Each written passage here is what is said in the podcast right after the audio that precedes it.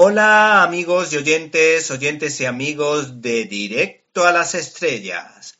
Hoy desde nuestra web cinelibertad.com y nuestra sección Críticas en un Minuto vamos a hablaros del Joker.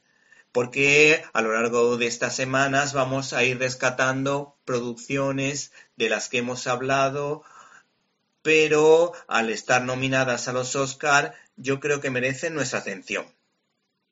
En muchas ocasiones, el truco para que un guion, ya sea de cómic, ya sea de una película de acción o bélica, funcione, es que depende de la buena o mala construcción del supervillano de turno. Eso es precisamente lo que pasaba en la segunda parte del Batman creado por Christopher Nolan y protagonizado por el otro Joker famoso, Heath Ledger.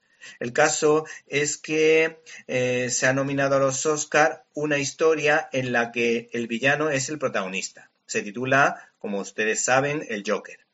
La primera aparición de este personaje tuvo lugar en 1940, siendo creado por Jerry Robinson, Bill Finger y Bob Kane, convirtiéndose en el peor enemigo del Caballero Oscuro. La cinta en cuestión, producida por la todopoderosa Warner, está dirigida por Todd Phillips, recordado fundamentalmente por la saga cómica y de desparrame Resacón en Las Vegas.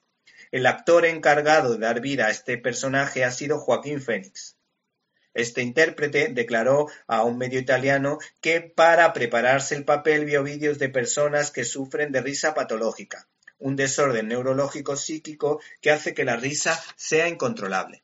Por otra parte, en la revista Cultural Ocio hemos encontrado unas jugosas declaraciones. ¿Te está gustando este episodio? Hazte fan desde el botón apoyar del podcast de Nivos.